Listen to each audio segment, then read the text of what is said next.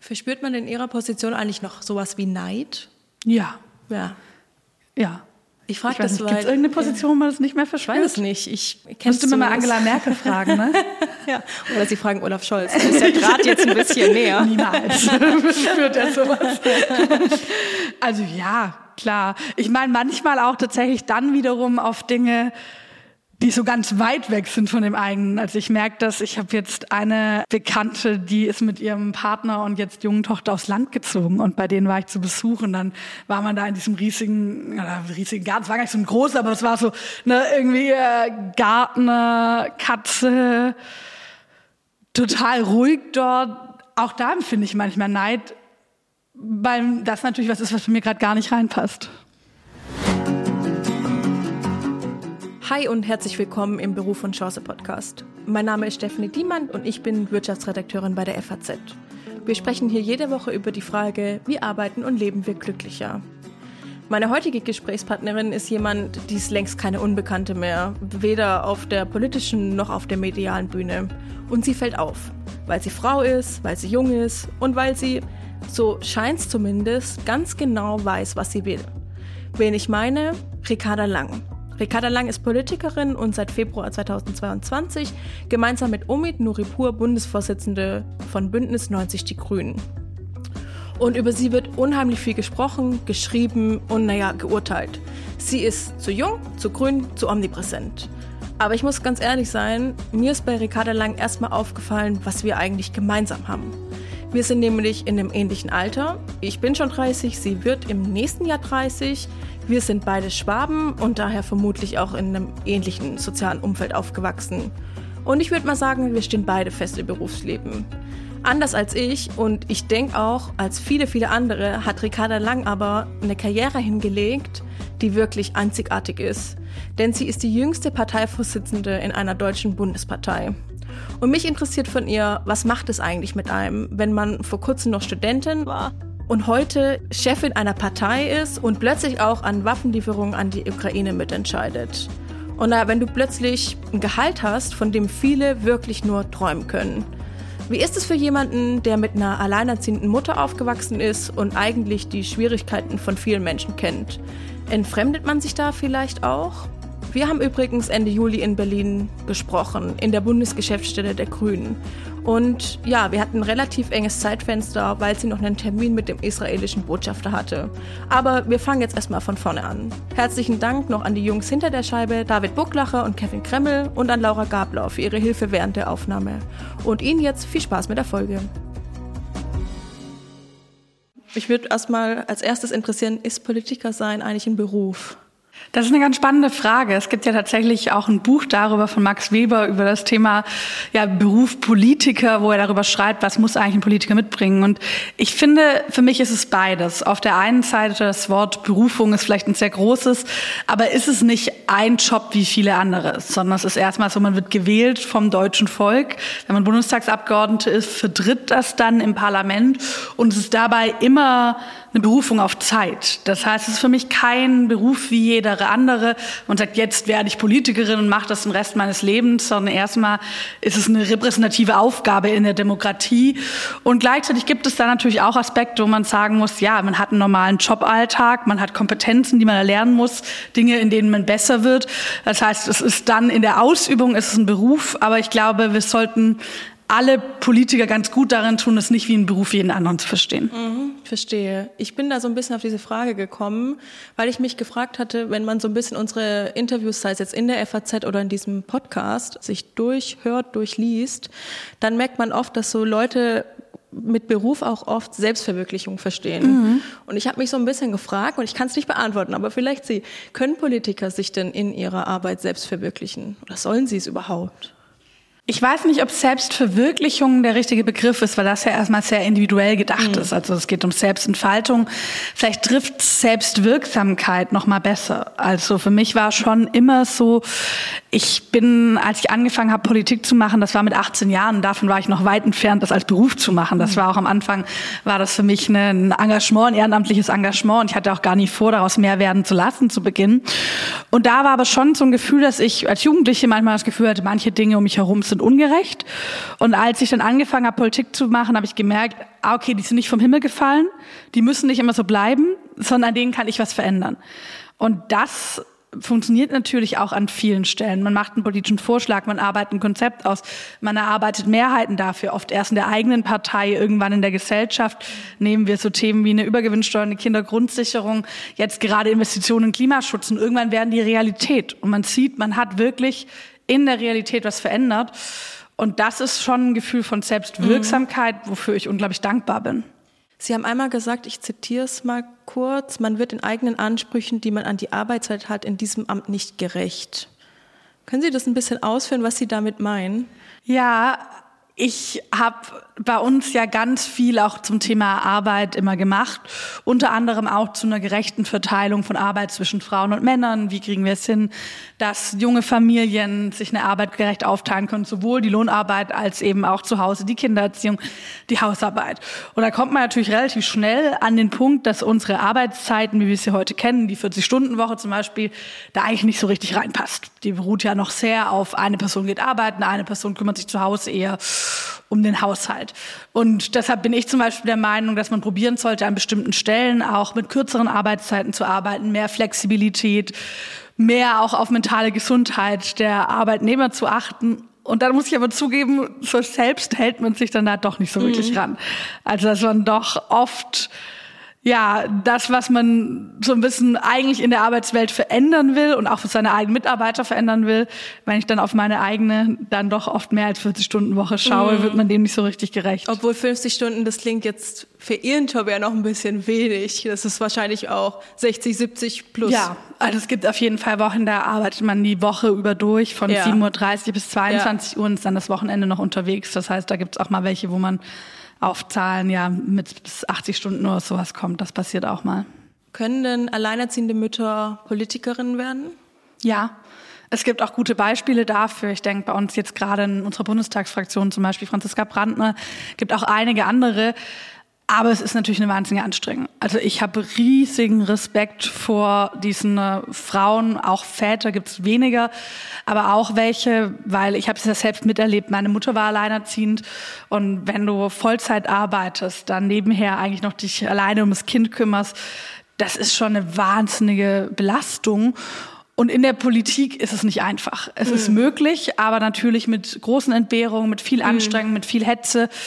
Und wir sind, was Vereinbarkeit angeht, in der Politik auf jeden Fall noch weit vom Idealzustand entfernt. Also da gibt es noch einiges zu tun. Ich muss Sie jetzt noch einmal zitieren. Sie haben einmal gesagt, wir schreiben uns Vereinbarkeit auf die Fahnen. Da kann man schon mal fragen, ob es das beste Modell ist, wenn das Bier um 23 Uhr in der parlamentarischen Gesellschaft darüber entscheidet, ob man in ein Thema eingebunden wird. Das kann natürlich zum Beispiel eine alleinerziehende Mutter vermutlich nicht genau. leisten. Genau, ich meine, das haben wir ganz häufig. Gerade junge Mütter mit jungen Kindern sagen, na ja, ich habe nicht die Zeit, nicht die Kraft, manchmal auch einfach nicht die Lust nach einer Versammlung, das muss ja gar nicht erst im Bundestag sein, das fängt jetzt schon viel früher an, Kreismitgliederversammlung, danach noch ein Bier trinken zu gehen. Ich kann für eine Stunde dazu kommen, aber ich kann nicht vier Stunden lang da bleiben und danach dann noch gemeinsam was trinken oder was essen gehen. Und wir erleben das natürlich in der Politik, ist in vielen anderen Fällen wahrscheinlich ähnlich, dass doch diese sozialen Räume, die informellen Räume, die Zigarette während der Sitzung, das Bier nach der Sitzung eine total große Rolle spielen. Das ist ja erstmal auch was Geselliges und was Schönes, aber schließt eben auch Leute aus. Und deshalb muss man schon sehr schauen, da gehen ja Perspektiven verloren. Wir merken das ganz häufig, zum Beispiel, wenn man auf die Kommunalpolitik schaut, dass man viele jüngere Leute hat. Das sind Studierende, vielleicht Leute, die gerade in ihrer Ausbildung arbeiten, die dann nebenher politisch aktiv sind. Und wieder viele Ältere, ja, wo die Kinder aus dem Haus sind, vielleicht auch, wo man gerade in den Ruhestand gekommen ist und denkt, jetzt will ich noch mal was machen, jetzt will ich noch mal einbringen. Und uns fehlen aber ganz häufig fehlen natürlich nicht komplett, aber zu wenige aus dieser Altersgruppe, ich sag mal 30 bis 45. Und das sind eben oft junge Väter, junge Mütter, die sagen, ich schaffe das einfach nicht. Oder vielleicht auch Frauen, die zu Hause pflegen, die ihre Schwiegereltern und ihre Eltern versorgen. Und deshalb muss sich Politik schon diese Aufgabe stellen, wie können wir unsere Strukturen so gestalten, dass es auch reicht, eine Stunde alle zwei Wochen mit dabei zu sein, wenn ich was einzubringen habe, wenn ich eine spannende Perspektive habe und nicht einfach nur die Anzahl an Minuten zählt, dafür, ob ich auf eine Liste komme. Ich hoffe, Sie haben jetzt nicht das Rauchen angefangen, seitdem Sie in die Politik gekommen sind. Das habe ich tatsächlich schon davor gemacht. Ich glaube, was man schon sagen kann, dass Sie eine der wenigen auch Frauen sind, die in so einer kurzen Zeit, ich glaube, Sie, wenn ich jetzt richtig gerechnet habe, seit elf Jahren in der Politik, ja. in so einer kurzen Zeit so eine steile Karriere hingelegt haben. Sie sind seit Februar 2022 gemeinsam mit Omid Nuripur Bundesvorsitzende ihrer Partei. Und ich frage mich, weil danach kam ja der Ukraine-Krieg, wir haben die mhm. Inflation, mhm. wir haben Krisen über Krisen. Also Themen, die hätten Sie wahrscheinlich vor zwei, drei, vier Jahren nicht gedacht, dass das irgendwie auf Ihrer Agenda steht. Niemals. Können Sie das überhaupt verarbeiten? Ich bin ehrlich gesagt jetzt sehr froh, dass die Sommerpause kommt, wo mhm. man auch noch mal ein bisschen Zeit hat, zur Ruhe zu kommen, für sich selbst zu reflektieren, nachzudenken. Denn es war natürlich genauso, wie Sie es beschrieben haben. Wir wurden gewählt im letzten Januarwochenende 2022 drei Wochen später ungefähr hat der Krieg begonnen. Und ich erinnere mich noch sehr genau an diesen Tag. Wir hatten am letzten Tag davor, Mittwoch, hatten wir unseren ersten Koalitionsausschuss, wo ich als Parteivorsitzender dabei war, haben das erste Entlastungspaket beschlossen. Ich bin ins Bett gegangen, morgens um fünf Uhr aufgewacht, auf mein Handy geschaut, hatte diese Eilmeldung auf dem Handy. Und das hat natürlich alles auf den Kopf gestellt. Erstmal die Welt, in der wir leben, aber auch meine Arbeit. Ich meine, ich hatte mit Nuripur einen versierten Außenpolitiker an meiner Seite. Und es gibt ja immer Themen, die machen alle zusammen. Es gibt aber auch Themen, die sind eher zugeteilt. Macht eine Person, so war es bei uns, haben wir es, glaube ich, beide eher erwartet bei der Außenpolitik. Und plötzlich musste ich mich innerhalb von kürzester Zeit einlesen, einarbeiten, was Waffensysteme angeht, was die genaue Geschichte von Ukraine, Russland, des Verhältnissen etc. angeht. Und das war schon ein Sprung ins, ich glaube, kalte Wasser trifft es gar nicht, Eiswasser wäre wahrscheinlich an der Stelle passender. Und das auch hinzubekommen, weil man hat ja einen Anspruch an eine gewisse Wahrhaftigkeit, eine Ernsthaftigkeit mhm. seiner eigenen Arbeit, trotz dieser Geschwindigkeit und der Überlappung der verschiedenen Themen, der verschiedenen Entscheidungen. Energiekrise, Krieg, Inflation, Armutsprävention, Energieunabhängigkeit, trotzdem sich die Zeit zu nehmen, sich auch einzuarbeiten mhm. in die Themen. Wie viel Druck verspüren Sie in Ihrer täglichen Arbeit? Schon viel. Man ist irgendwie im, im Zentrum der gesellschaftlichen Debatte mhm. und natürlich auch im Zentrum solcher Krisen. Es war vielleicht in vorherigen Tätigkeiten, die ich hatte, ich war stellvertretende mhm. Vorsitzende davor, da hatte ich auch eine große politische Verantwortung in bestimmten Themen. Und da habe ich auch viel gearbeitet. Aber es gab immer Themen, das waren meine, da war ich dann verantwortlich und es gab Themen, da waren andere Leute dafür verantwortlich. Und als Parteivorsitzende ist es schon so, am Ende musst du immer entscheiden. Am Ende ist jede Krise irgendwie auch deine Krise, in Anführungszeichen. Das klingt komisch, aber am Ende trägst du immer die Letztverantwortung. Und das ist schon ein großer Druck. Und wie gehen Sie damit um? Ich versuche darüber zu reden. Ich glaube, dass es gut ist, sowas nicht in sich reinzufressen. Ich habe zum Glück ein sehr ehrliches Umfeld um mich herum. Mein Partner, meine hier Mitarbeiterin, die ich ganz lange kenne aus der Bundesgeschäftsstelle, Freundschaften auch in der Politik, was möglich ist, auch wenn manche das gerne anders behaupten.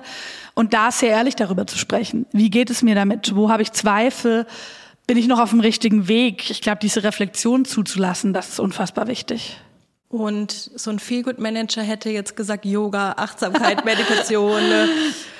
Ja, ich glaube, da äh, könnte ich noch etwas daran arbeiten, wie gesund die, die Feelgood-Momente sind. Tatsächlich an Tagen, wo ich einfach komplett abschalten will, spiele ich ganz gerne ähm, Spiele auf der Konsole. Welche? Ähm, Zelda. Ah. an Tagen, wo ich eher noch ein bisschen was im Kopf habe, dann lesen.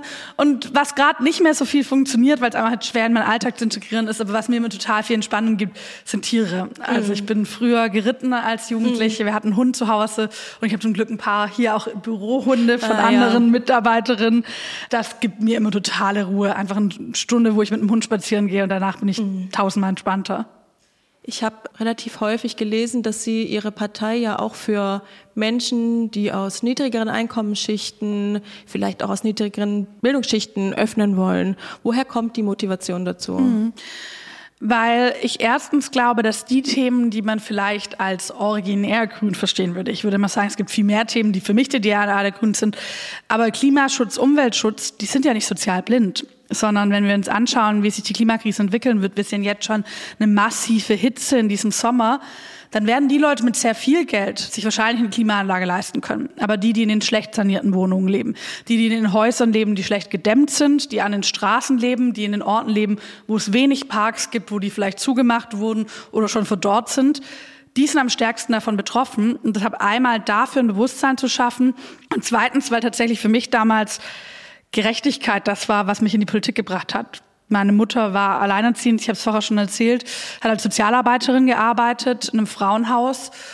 Und ich habe da mitbekommen, wie es hier an psychische Belastungsgrenzen geht, an physische und immer einen Lohn hatte, von dem man leben konnte, aber jetzt oft nicht gut leben konnte.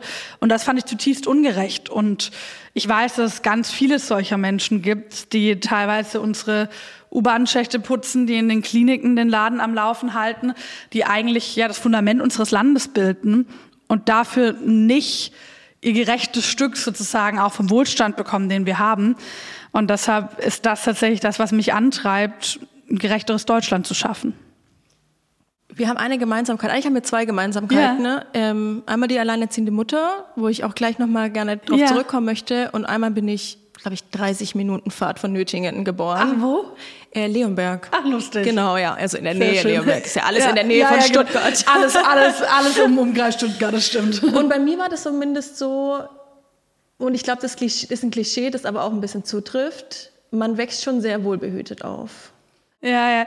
Im Großen und Ganzen ja. Also ich glaube, wenn man natürlich auch sieht, ne, zum Beispiel Nürtingen, die Stadt, in der ich aufgewachsen mhm. bin, das ist erstmal relativ idyllisch dort. Das ist schön, das ist im Großen und Ganzen äh, gut sozusagen auch erhalten alles. Ich glaube, Harald Schmidt, der ja auch aus Nürtingen mhm. kommt, hat mal gesagt, naja, Armut gab es bei uns nicht. Das war, wenn man sich das fünfte Kalypso im Freibad nicht leisten konnte. und das stimmt natürlich so auch nicht. Ich glaube, manchmal ja, ja. werden dann Dinge auch gerne übersehen. Natürlich gibt es auch Ungerechtigkeiten. Ja Städten. Aber im Großen und Ganzen trifft es behütet wahrscheinlich schon, hatte man, konnte man in Nürtingen eine gute und eine schöne Kindheit haben. Mhm. Was bei mir war, war, dass die Trennung von den Eltern eigentlich nicht so häufig bei mir vorkam. Ja. Also in den, in den Schulen, ich weiß nicht, wie viele Klassenkameraden ich hatte, wo die Eltern auch getrennt waren. Das kann ich wahrscheinlich mit einer Hand ja. abzählen. Und da wird man ja manchmal tatsächlich auch für bemitleidet. Ja. Und was ich heute in meinem, meiner Biografie merke, ist, dass mich das auch positiv geprägt hat, indem ich merke oder gelernt habe von meiner Mutter, ich kann auch Dinge auch in meinem Arbeitsleben alleine schaffen. Total. Gab es für Sie auch so Momente? Auf jeden Fall. Also erstmal ging es mir ganz ähnlich. Ich meine, das muss man auch sagen. Bei uns war es so, dass man insgesamt eher behütet aufgewachsen ist. Was aber sehr stark war, war sozusagen die Trennung zwischen äh, den Schulen zum Beispiel, wo mhm. die Kinder mit eher einem wohlbetuchten Elternhaus mhm. hingegangen sind, die, wo es eher weniger gab. Vom Gymnasium gab es sehr wenig Kinder mit Migrationsgeschichte. Es gab sehr wenige, die nicht das klassische mhm. Familienbild hatten. Bei mir war es auch so, dass ich meistens, ich glaube, in der Klasse bis zur zehnten Klasse gab es eine andere ja, Mitschülerin Wahnsinn. meiner Klasse, die nicht, wo die Eltern nicht noch zusammen gelebt haben. Und da ist genau das passiert, was Sie gerade beschrieben haben. Ich weiß nicht, ganz häufig sowas hatte wie, naja, du hast es ja auch nicht leicht zu Hause, Ricarda. Mhm. Wo ich so war, als ich meine, meine Mutter war eine unglaublich starke, intelligente Frau sie musste immer total hart dafür kämpfen, ja, dass ich eine ja, glückliche Kindheit hatte. Das fand ich ungerecht. Aber mir ging es nicht schlecht. Und das versuche ich auch immer zu vermitteln, dass eben Kinder von Alleinziehen leiden nicht unter ihren Eltern. Wenn, dann leiden sie vielleicht unter Gesellschaft, die es ihre Eltern besonders schwer mhm. macht. Aber dass das kein Defizit ist oder kein irgendwie nichts, wofür man sich schämen muss, was ich aber als Kind manchmal getan habe, was ich mhm. eigentlich wirklich absurd finde.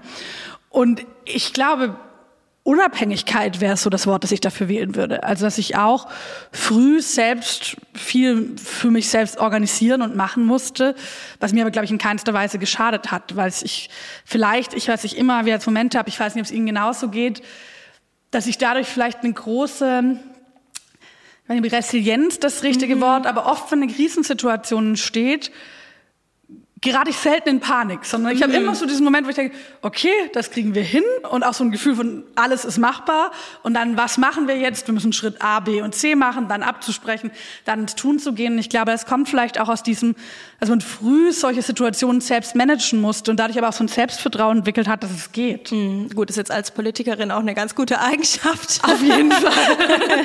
da bin ich auch sehr froh drum. Sie haben ja schon erzählt, dass dieser Moment, als ihre Mutter den Job verloren hat, für sie ganz prägend war. Ja. Und ich habe mich jetzt mal gefragt, was eigentlich, das Frauenhaus musste ja schließen, weil Ja. es eben nicht finanzierbar war.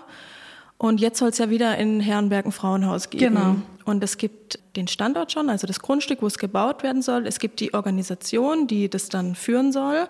Und trotzdem gibt es noch kein Frauenhaus. Und zwar, weil die Förderzusage des Bundes noch ausblieb. Also soviel ich weiß, der Förderantrag wurde irgendwann 2021 gestellt. Macht sie sowas nicht irgendwie verrückt? Also sind Sie erstmal sehr viel besser in den Details drin wie ich und da gut informiert. Also erstmal habe ich mich echt total gefreut, dass das dort wieder entsteht, weil das sind ja jetzt immerhin, ich meine, ich war 18, war ich vor elf Jahren und ich habe das lustigerweise auch erfahren dieses Jahr auf Neujahrsempfang. Ich hatte in Herrenberg ähm, ja. Neujahrsempfang und habe da auch diese Geschichte erzählt von meiner Mutter. Das war ja in der Stadt dort daneben in Sindelfingen und danach kam dann eine dort aus dem Gemeinderat zum Herrn und meinte, Ricarda, das gibt's hier bald wieder und das hat mich erstmal total gefreut. Aber ja, wir waren in der Vergangenheit zu langsam, deshalb ist es auch so gut. Lisa Paus als Familienministerin bringt jetzt ein bundesweites Gesetz zur Unterstützung von Frauenhäusern auf den Weg. Und ich würde mir wünschen, wir haben ja manchmal ein bisschen in der Politik die Krankheit, würde ich sagen, dass die verschiedenen Ebenen sich gern den schwarzen Peter zuschieben. Und die Länder zeigen auf den Bund und der Bund zeigt auf die Länder. Und ich glaube, wir müssen es wirklich hinbekommen, dass jede Ebene ihre Verantwortung übernimmt. Und das ist genau das Ziel, dass wir jetzt zu einer wirklich flächendeckend sicheren Finanzierungsgrundlage für Frauenhäuser bundesweit kommen. Weil für mich ist das wirklich am Ende auch eine Frage von Sicherheitspolitik. Ich finde es so krass, wir sprechen so oft über Sicherheit, was auch gut ist. Aber das ist einfach ein riesiges Sicherheitsrisiko, eines der größten immer noch für Frauen in unserem Land. Ich, hab- ich stelle Ihnen diese Frage so, weil ich mich gefragt habe, ob es eigentlich auch so Momente gibt, wo man in einem, das kennt glaube ich fast jeder, wo man irgendwie ernüchtert ist, weil als ich das gelesen Ja. habe, ich fand das ernüchternd. Und jetzt bin ich ja immerhin nicht dran beteiligt an der, an der Politik und schreibe nicht den Koalitionsvertrag. Und Sie sind, ich weiß, das wird immer betont und ich will es mit Absicht nicht so betonen, Sie sind aber jung in die Politik gestartet und vielleicht auch eher aus einem Umfeld heraus, das idealistisch war, das vielleicht auch von, wo Vorstellungen und Realität am Ende dann, wenn man wirklich diesen Posten hat, manchmal vielleicht auch miteinander ne, kollidieren. Klar, es gab im letzten Jahr bestimmt 100 dieser Frustmomente, wo man dann merkt, ich mag eigentlich diese ausgelutschten Bilder von den dicken Brettern nicht mehr so gerne, aber wo die Prozesse unglaublich langwierig sind, wo die Details unglaublich kompliziert sind. Ich will mal ein Beispiel nennen. Wir haben im Bundestagswahlkampf dafür geworben, zu sagen, naja, der CO2-Preis wird ansteigen in den nächsten Jahren. Lasst uns das zurückzahlen mit dem Klimageld. Das heißt, das Geld, was eingenommen wird, das zahlen wir an die Bürgerinnen zurück. Und dabei, man kann sogar überlegen, ob man es sozial gestaffelt macht. Selbst wenn man es nicht sozial gestaffelt macht, profitieren die Leute, die wenig Geld haben, am meisten davon. Super Idee. Dann haben wir es einen Koalitionsvertrag geschrieben und jetzt sind wir gerade dabei, ich hoffe, dass wir es bis Ende dieses Jahres endlich hinbekommen, dafür einen Auszahlmechanismus zu finden. Und dann sind das wahnsinnig komplizierte Prozesse zwischen den Ministerien. Wer ist eigentlich erstmal dafür zuständig? Zwischen Bund und Länder, wie das dann genau äh, gelingen kann. Und als ich dann im letzten, also letztes Jahr in einem der Koalitionsausschüsse saß, wo wir wiederum ein Entlastungspaket auf den Weg gebracht haben, um bei der hohen Inflation durch die Energiepreise zu unterstützen, und ich gemerkt habe, der deutsche Staat hat bisher nicht einen Weg, direkt seinen Bürgerinnen und Bürgern Geld auszuzahlen. Sondern wir mussten dann über die absurdesten Umwege gehen. Für die Rentner haben wir es über die Rentenkasse gemacht, für Familien über die Familienkasse, für Arbeitnehmer über die Arbeitgeber. Das war unglaublich kompliziert. BAföG über die Studierendenwerke, was ewig lange gedauert hat, bei vielen jungen Menschen zu Recht zu Frust geführt hat. Und das war für mich schon so ein Moment, wo ich dachte, das kann doch nicht sein, dass wir nicht einfach eine einfache, unkomplizierte, unbürokratische Möglichkeit haben, in Krisensituationen zu helfen. Ne? Und da ist Deutschland doch auch gerne etwas verbürokratisiert und da ist man manchmal frustriert, wenn man merkt, wie kompliziert, beziehungsweise auch einfach, wie langatmig und etwas bräsig auch diese Prozesse sind. Aber auch das ist natürlich mein Ziel, das politisch zu ändern. Aber mussten Sie auch Prinzipien verändern? Ich glaube, ich musste Prinzipien immer wieder abwägen und dabei auch schwierigste Abwägungen treffen. Wir hatten gerade jetzt erst die Debatte bei uns in der Partei, wo es um äh, Migrationspolitik ging und die Frage, wie schafft man es eigentlich, eine halbwegs humane Flüchtlingspolitik in einem Europa zu machen, wo die meisten Staaten sich sehr weit eher auch von unserer Position weg entfernt gewegt haben. Ich hatte die Abwägen im letzten Jahr, wo wir wussten, wir haben eine Energiekrise und unser vorderstes Ziel muss es sein, so schnell wie möglich unabhängig von Putins Gas, also an Gas eines Kriegsverbrechers zu werden. Kohlekraftwerke länger laufen zu lassen für einen bestimmten Zeitpunkt. Und das heißt, das waren immer wieder Punkte, wo Prinzipien haben nicht heißen konnte, ich stelle mich daneben und sag, ich habe hier eine weiße Weste, ich will mir mhm. meine Finger nicht schmutzig machen, weil so funktioniert Regieren nicht. Mm. Ich habe vor kurzem mal mit einem befreundeten Politiker von mir gesprochen und ich bin selbst nicht christlich, er ist aber sehr christlich und er hatte mir so Zitate von Bonhoeffer gezeigt, mhm. wo es um das Thema Schuld ging. Das fand mhm. ich total spannend, wo er sagt, naja, man, man muss sich auch in einer gewissen Weise schuldig machen, indem man in der Realität lebt. Aber zu versuchen, unschuldig zu sein, indem man einfach sich vor der Realität abschirmt, das kann nicht funktionieren. Und ich glaube, für mich war deshalb immer die Leitlinie, kann ich in der Abwägung sagen, es ist ein Schritt in die richtige Richtung. Es ist sozusagen, wenn das, ist das Handeln besser, als das nicht zu tun. Das mhm. war für mich immer die Abwägung. Aber einfach nur zu sagen, mein Prinzip ist aber das, die Augen vor der mhm. Realität zu verschließen, mhm. das funktioniert nicht, wenn man Verantwortung trägt. Mhm. Ihr Großvater war Pastor, oder? Genau, ja. Evangelischer Pastor? Evangelisch, ja. Wüssten Sie ja eigentlich schon vorher ganz oft mit Bonhoeffer. Ganz, ganz viel. Mein Großvater ist leider schon gestorben, als ich sechs Jahre alt war. Das heißt, da habe ich natürlich noch nicht viel zu Debatten. Er hat mir manchmal auch aus der Bibel vorgelesen.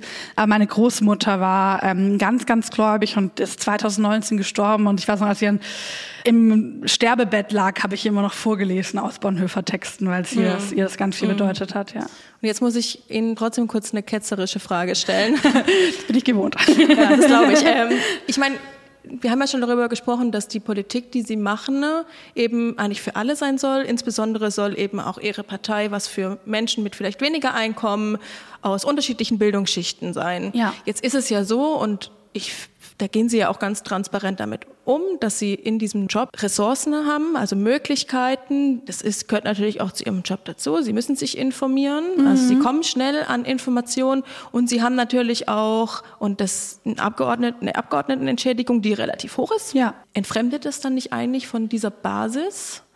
Das ist, glaube ich, was das ganz schnell passieren kann und wo man, glaube ich, sehr, sehr stark auch selbst darauf aufpassen muss. Also ich glaube, man hat, genau, man hat dann eine Netkarte für die erste Klasse in der mhm. Bahn. Ähm, man hat hier in Berlin auch die Möglichkeiten, auf den Fahrdienst zuzugreifen. Mhm. Man hat bestimmte Privilegien und natürlich einfach ein Einkommen, was weit über dem liegt, was der Durchschnitt mhm. in Deutschland ist. Und zwar selbst bei Leuten, die einen Studienabschluss haben, mhm. dann gucke ich nochmal runter auf wirklich sozusagen geringere Einkommensklassen.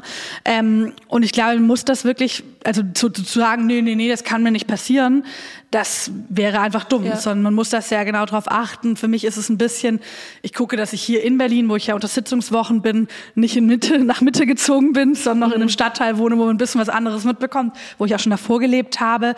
Ich glaube, es ist ganz gut, dass ich meinen Wahlkreis habe, weil dadurch habe ich noch Schwäbisch Gmünd, das ist sozusagen mhm. eine, eine, kleine Stadt in Baden-Württemberg, nochmal eine ganz andere Welt. Meine Familie, mit der ich ganz, ganz viel rede, wo ich dann auch immer wieder merke, ich glaube, ich hatte es schon mal an einer anderen Stelle erzählt, das war für mich so ein Aha-Moment, wo ich raus kam aus den Verhandlungen zum zweiten Entlastungspaket und wir hatten mhm. damals verschiedene Sachen gesagt, mhm. 9-Euro-Ticket, Energiepreispauschal, unter anderem einen Tankrabatt, den wir natürlich als Grüne ähm, nicht gerade unser erhofftes ja, Ding ja, ja. Und dann habe ich danach mit meiner Mutter geredet und meine Mutter meinte so, Ricky, super mit dem Tankrabatt. ja, klar, ne, die, die äh, pendelt jeden Tag eine Stunde zur Arbeit, das ist für die halt cool, dass das kommt so. Klar. Auch den Blick sozusagen weiter beizubehalten und auch zu verstehen, was das eigentlich für ein Geschenk ist, dass man mhm. da diese Ehre, das machen zu mhm. dürfen ne? und das nicht für selbstverständlich mhm. zu nehmen, sondern wirklich zu sagen, ja, das ist unglaublich, dass ich diese Möglichkeiten habe, auch in so einem jungen Alter, weil ich glaube, wenn man das nicht tut, dann hebt man irgendwann ab und dann wird ja auch die Politik schlechter. Mhm. Wenn ich nicht mehr weiß, wie lebt eigentlich jemand mit einem Durchschnittseinkommen in Deutschland, dann verstehe ich auch nicht, wie den meine Politik beeinflusst. Dann rede ich irgendwann eine Sprache, die niemand mehr versteht außerhalb von der Berliner Blase. Mhm. Und dann wenden sich auch Leute ab von Politik. Wenn das Gefühl die verstehen mich doch gar nicht, mhm. dann vertrauen die dir auch nicht, dass du was Gutes für sie machst. Ja, ich frage das einerseits, weil natürlich viele Menschen schon jetzt glauben, die sitzen doch im Elfenbeinturm.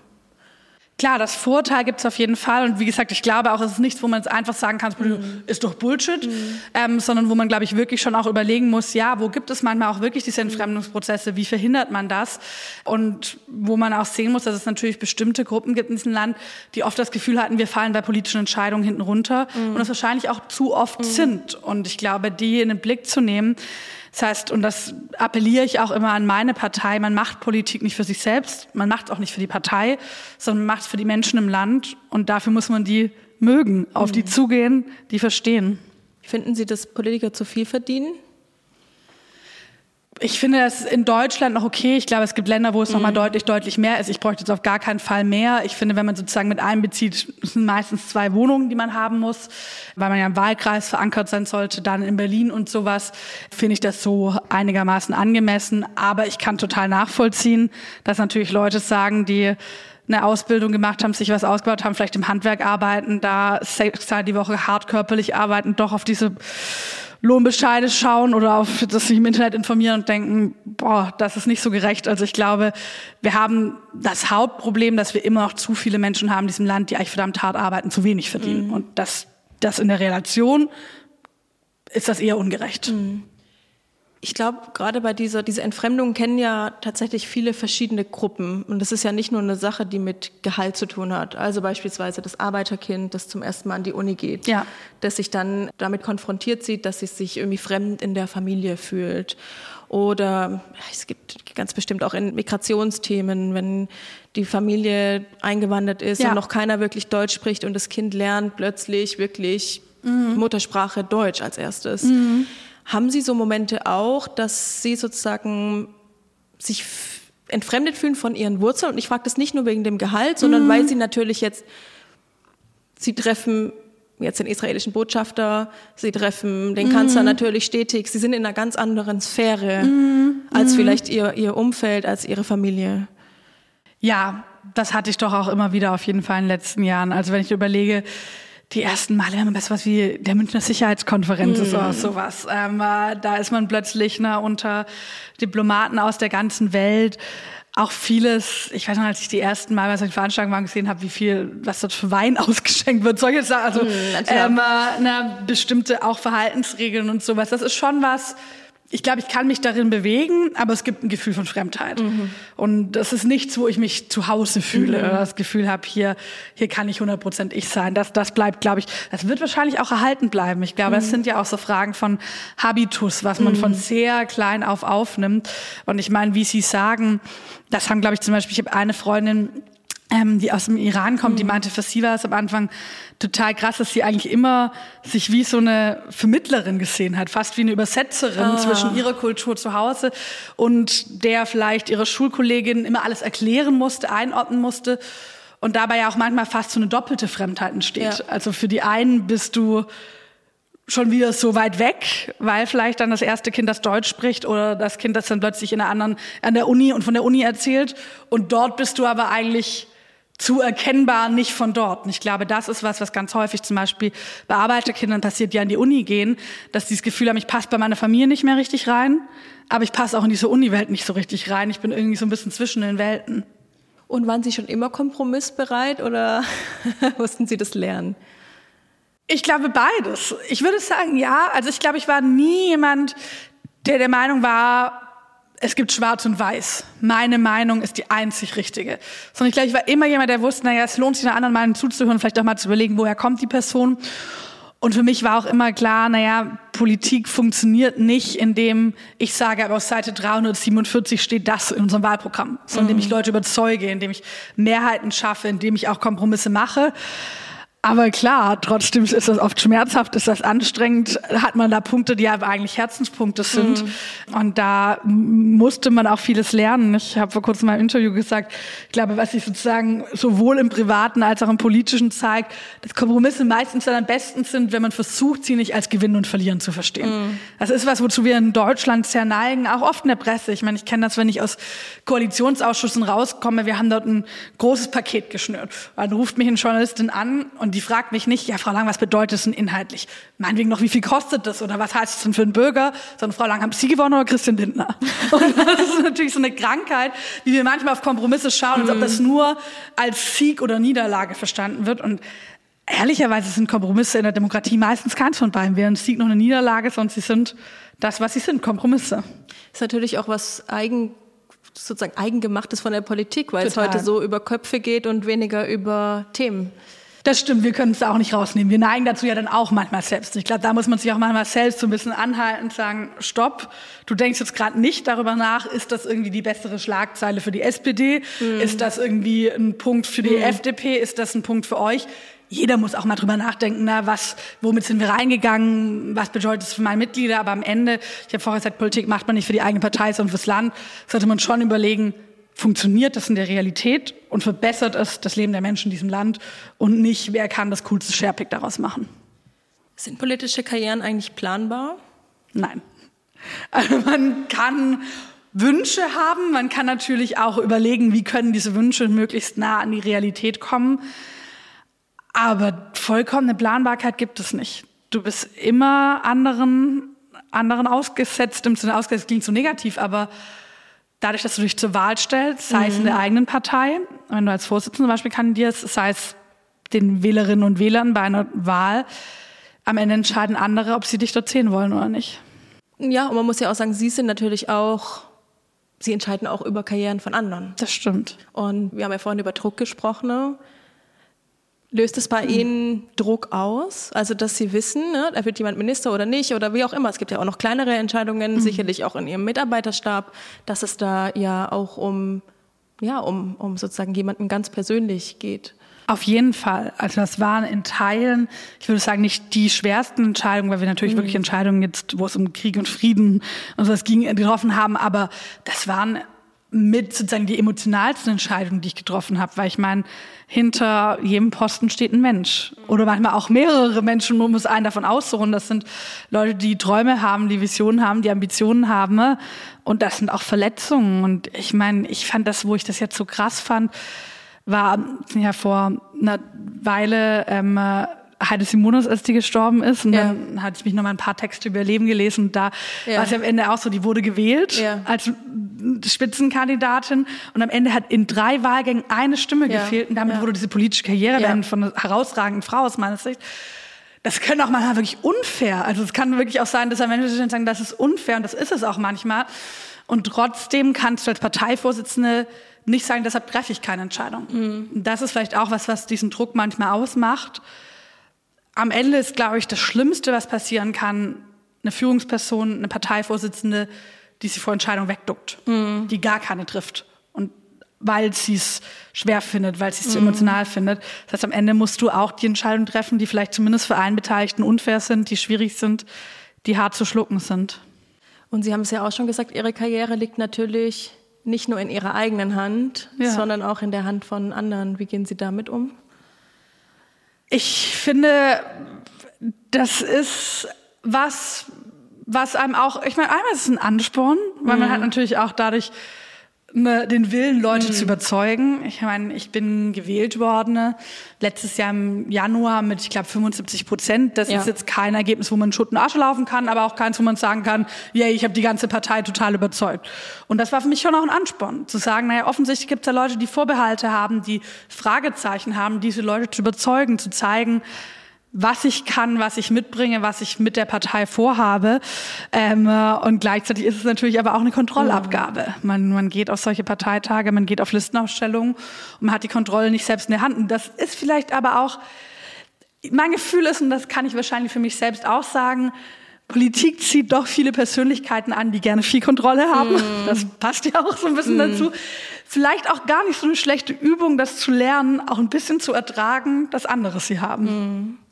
Ich finde bei Ihnen so interessant, und da bin ich jetzt, das weiß ich nicht, die Erste, die das sagt, aber Sie haben oder wirken zumindest so, als hätten Sie ein großes Selbstbewusstsein. Und ich meine das tatsächlich positiv, weil natürlich oft jungen Frauen, so geht's mir auch, oft nachgesagt wird, äh, sie sind zu leise, mhm. sie ne, müssen noch mal einfach mal laut sein. Und ich hatte letztens in unserem Podcast gab es ein Interview mit Ulrike Malmendier, die mhm. Wirtschaftsweisin. Ja. Und die ist natürlich auch eine ganz selbstbewusste, ja. unheimlich intelligente Frau. Aber die meinte, in ihrer Karriere, die ja wirklich, also akademisch gesehen hat diese. Frau alles erreicht, meinte sie, sie hatte immer diese Momente, wo sie dachte, die haben doch alle hier einen Fehler gemacht. Irgendwann fällt es auf, dass ich nicht hierher gehöre. Syndrom. Genau, Hochstapler-Syndrom. Das haben sie nicht, oder? Ach, jetzt fühle ich mich schlecht, wenn Frau Malm und ihr das nicht hat, die ich wirklich sehr großartig finde. wenn sie das hat, dann müsste ich das mindestens haben. Jetzt muss ich sagen. Aber man merkt es ihr gar nicht an, ne? Also Nein, überhaupt nicht. Ich war vor kurzem in einer Talkshow mit ihr fand sie sehr beeindruckend, ja. sehr klar, sehr analytisch, ja. super auf den Punkt. Nein, ich glaube, so krass hatte ich das noch nie. Also man hat mhm. Momente, wo man sich denkt, was ist denn los hier? Also ich hatte das, nach dem Kriegsausbruch hatte ich das schon. Klar. Da hatte ich Momente, wo ich plötzlich, wie gesagt, dann innerhalb von drei Tagen entscheidung Waffenlieferung, wo ich dachte, wie kann das sein, dass ich hier sitze und diese Entscheidung treffe? Aber so wirklich das Gefühl, das ist ein Fehler. Ich glaube, das ist tatsächlich ein Glück. Ich glaube, da hat viel auch meine Mutter mir tatsächlich mitgegeben. Mhm. In dem Fall auch, dass ich mein Vater, ich mag immer, welches Wort ich total mag. Ich, ich finde auch Selbstbewusstsein und so Selbstvertrauen. Ja. Also das ist ja nicht im Sinne von, ich halte mich für die Größte, ja. sondern sich selbst zu kennen und dann Vertrauen in seine Stärken zu haben und auch seine Schwächen zu kennen. Das ist übrigens ja das, finde ich auch, und der zweite Teil des Selbstbewusstseins ist ja, ich glaube, da, wo Leute ihre eigenen Schwächen versuchen zu verdrängen, führt das eher zu Unsicherheit, führt das dann zu Aufblustern, aber eigentlich eine totale Unsicherheit. Und deshalb würde ich sagen, ich glaube, dass ich ganz gut meine eigenen Stärken kenne, in denen dann auch eine Sicherheit habe, mhm. aber auch meine Schwächen total kenne. Mhm. Eine Kollegin von mir hat mal gemeint, sie würde ihren Töchtern immer den Tipp geben, macht einfach, euch wird nichts geschenkt. Ja. So, akzeptiert auch nicht immer Nein, sondern macht's. Was würden Sie Jungfrauen raten? Mhm. Das ist schon mal ein ganz guter Rat von Ihrer Kollegin. Also tatsächlich, ich glaube, man kriegt nichts geschenkt. Das ist die, die Möglichkeiten laufen nicht auf dich zu, sondern du musst auf sie zulaufen. Ne? Ich würde auch sagen, nicht überanalysieren. Es ist gut, ein Bewusstsein für das Umfeld zu haben, aber ich kenne so viele, gerade jüngere Frauen, die nach jedem Treffen dann sind, naja, und dann hat er an der Stelle das gemacht, und das könnte vielleicht darauf schließen, mhm. dass er das, hä, wahrscheinlich hat er sich keine drei Sekunden Gedanken darüber, hat sich auf einen Kaffee gegriffen, so. Und tatsächlich andere Frauen nicht in erster Linie als Konkurrentin zu sehen sondern als potenzielle Verbündete.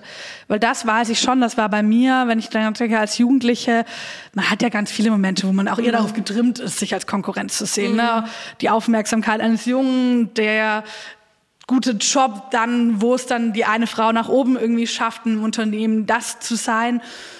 Und das heißt jetzt gar nicht in so einem kitschigen, na, es gibt Konkurrenzsituationen, auch in der Politik gehören hierzu, man tritt mal eine Liste gegeneinander an, das muss man, das finde ich auch gar nicht schlecht, dass, auch Frauen mal sagen, ja, wir treten hier gegeneinander an, gar kein Problem. Aber auch das auf einer vielleicht freundschaftlichen Ebene oder zumindest einer kollegialen Ebene hinzubekommen, weil ich schon manchmal das Gefühl habe, man lernt so ein bisschen, ihr kriegt eh nur ein kleines Stück vom Kuchen, da müsst ihr richtig hart um die Krümel prügeln. Und wenn man dann merkt, nee, man kann sich auch unterhaken und eigentlich mehr beanspruchen, das wäre was, wo ich denke, wenn ich das mit 16 mir jemand damals erzählt hätte, wäre mein Leben ein bisschen einfacher gewesen. Sie sprechen ja schon auch immer davon, dass Sie in der Politik Freunde haben und dass das durchaus möglich ist. Aber da muss es doch dann auch so Situationen gegeben haben, wo beispielsweise, als Sie eben Ihre Karriere gemacht haben, andere, ich will nicht sagen auf der Strecke, weil das ist natürlich nicht so, aber wo vielleicht andere sich dachten, in der Position wäre ich jetzt auch gerne. Wie geht man da dann damit um? Ich finde, die Frage ist ja, ist man in der Lage, sowas Erwachsenen anzusprechen. Mhm. Weil das ist oft meine Erfahrung. Verletzungen müssen nicht immer dort entstehen, wo es Konkurrenz gibt, sondern Verletzungen entstehen eigentlich dann, wo man nicht erwachsen mit Konkurrenz umgeht. Und deshalb finde ich das auch so lustig, dass es ja manchmal diesen Spruch zum Beispiel, ne, wer in der Politik einen Freund will, der soll sich einen Hund anschaffen mhm. oder ja, sie haben ja Bürohunde, also genau, das, das, stimmt. Oder es gibt irgendwie Freunde, Feinde und Parteifreunde und das wird ja gerne gesagt, ne, wurde ja auch oft so von Männern in der Politik gesagt, die ist glaube ich jetzt so ein Zeichen der Stärke, so hier gibt keine Freunde von uns sind hart und ich so, das ist kein Zeichen der Stärke, sondern es ist echt ein Zeichen von kindisch sein. Also mhm. wer nicht in der Lage ist, mit Konkurrenzsituationen so umzugehen, dass man danach noch befreundet sein kann, macht irgendwas falsch. Und ich meine ein Beispiel Jamila Schäfer, einer von unseren Bundestagsabgeordneten, mhm. ich, sie war vor mir Sprecherin der Grünen Jugend, mhm. wir waren gleichzeitig stellvertretende mhm. Parteivorsitzende, sind gleich alt, haben manchmal, wir haben auch unterschiedliche Themen, aber auch manche ähnlichen Themen. Das ist ja was, was prädestiniert dafür ist, eine Konkurrenzsituation. Und die sind auch mal ausgekommen und dann haben wir drüber geredet. Und haben gesagt, hey, ich finde es gerade schwierig mit der Situation, wie können wir es lösen? Immer in dem Wissen, eigentlich sind wir froh, dass die andere da ist, wo sie ist, weil wir ganz viele gemeinsame Visionen, ganz viele gemeinsame politische Anliegen teilen. Und deshalb war meine Erfahrung immer, Konkurrenzsituationen nicht wegzuschweigen, sondern darüber zu reden und dann einfach erwachsen damit umzugehen. Wir haben ja ganz am Anfang darüber gesprochen, dass bei Ihnen schon alles sehr schnell ging. Mhm. Müssten Sie jetzt nicht eigentlich schon so über Ihr politisches Lebenswerk nachdenken? Oh Gott, bitte nicht.